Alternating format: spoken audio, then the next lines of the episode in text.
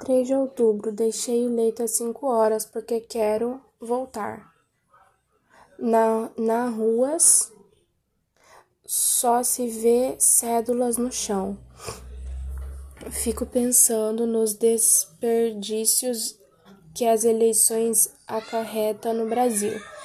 Eu achei mais difícil voltar do que tirar o título. Havia e havia fila.